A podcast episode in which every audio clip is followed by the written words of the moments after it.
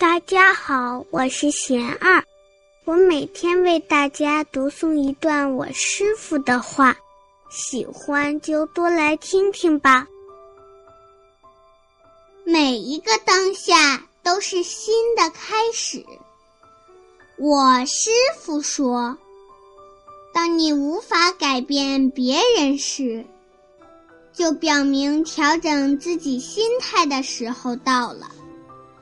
把心安住在自己的目标而非困难上，会把自己从压抑和阴暗中解脱出来。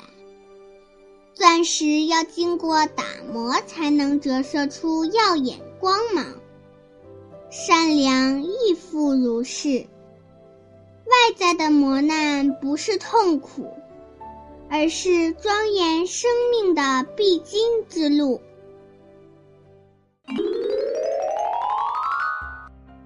我师傅还说，当人爬山时，不会把每一块绊倒自己的石头放到背包里带走。我们被石头绊倒了，爬起来，把石头踢到一边，继续走。人生的经历也是这样，不要把过去的失败当作沉甸甸的包袱，一直背负不放。每一个当下都是新的开始。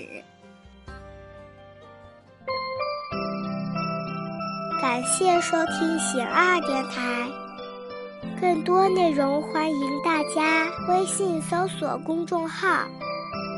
我们都是贤二，贤二在这里等您来关注。